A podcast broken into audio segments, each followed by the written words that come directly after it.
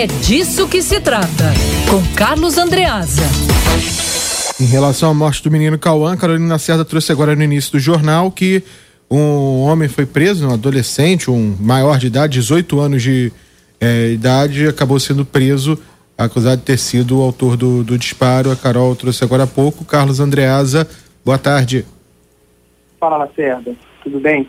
Esse, essa decisão individual, monocrática do ministro Edson Fachin, ah, que, em resumo, conforme explicou muito bem o Gustavo, ah, proibiu, e se trata disso, proibiu operações policiais em comunidades, é um típico exemplo ah, de uma ação bem intencionada, partamos desse pressuposto, que resulta na piora do quadro do problema pretendia resolver.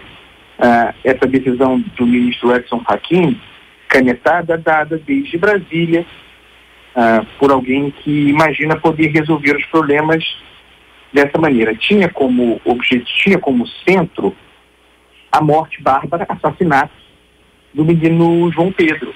Nós cobrimos isso aqui ah, intensamente.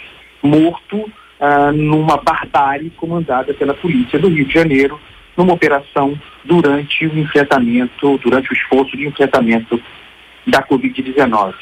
Ah, foi, foi a partir desse fato que o ministro Luiz Edson Fachin decidiu, ah, com ressalvas, eh, eh, limitar ações policiais, operações policiais. Ele, ele, fez a sua decisão e a sua decisão foi recebida pela polícia ah, como uma notícia de que não se deveria fazer operações. Ah, é, qualquer tipo de operação, ainda que contemplada no escopo autorizado pelo ministro, poderia ser entendido, no final das contas, como desrespeito a uma decisão do Supremo Tribunal Federal. Essa é a razão por que parou-se com operações. E a gente chega ao paradoxo, né? ao problema da questão. Vejam como a tentativa de resolver um problema, é, como eu disse, agrava o problema. O caso do menino João Pedro. Não pôde ter uh, feito, feita a reconstituição do caso em loco em função da proibição de operação policial na comunidade. Não foi isso, Lacerda? Isso, foi isso. Ah... Então, e agora nós temos, agora nós temos o caso do menino Calvan, que também teve a sua, a sua perícia uh, uh, não feita ainda, não feita ainda uh, pela polícia, sob o mesmo espírito, com medo de, uma vez fazendo naquele local, resultar em punição depois de parte do Supremo Tribunal Federal. Isso é compreendido como um desrespeito à decisão do Supremo Tribunal Federal. Esse é o lugar em que nós estamos nessa matéria. Então, uh, uh, o problema da decisão, do, um dos problemas da decisão do, do ministro Fachin é que, sem querer, criminaliza o morador da comunidade.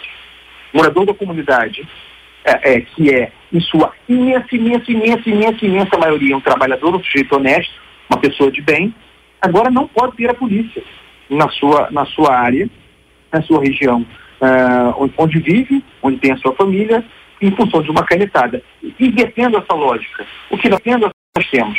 Nós temos uma decisão do Supremo Tribunal Federal que comunica para o bandido, que comunica para o traficante, que comunica para aquele que já é o dono do pedaço, já é o dono daquele território, comunica que fique tranquilo, senhor bandido, porque tem uma decisão de um tribunal superior que na prática quer dizer que ninguém, ninguém uh, vai entrar aqui, nenhum policial vai entrar aqui, então a gente pode ficar tranquilo com a nossa atividade. Eu espero, sinceramente, que essa decisão seja revertida pelo plenário virtual, mas é o Supremo Tribunal Federal se manifestando pelo plenário do Supremo Tribunal Federal. Trazendo em números, Andreasa, foi o maior eh, nos últimos 22 anos de mortes por policiais. Os dados do ISP mostram ainda que o Estado teve 741 mortes causadas por conta de ações de segurança nos últimos nos cinco primeiros meses de 2020 são quase três pessoas mortas em todo o estado do Rio de Janeiro é, por dia. E aí o número que foi o recorde foi de mortes é, de policiais durante operações, que foi o maior nos últimos 22 anos. É isso. É isso, Lacerda. Sextou, André Azar. Sextou, não sei, vamos ver. Ah, mas tá, tem- as sextas têm estado mais calmas, a quinta que é o Não sei. Lacerda. Te ouviram, André? Lacerda.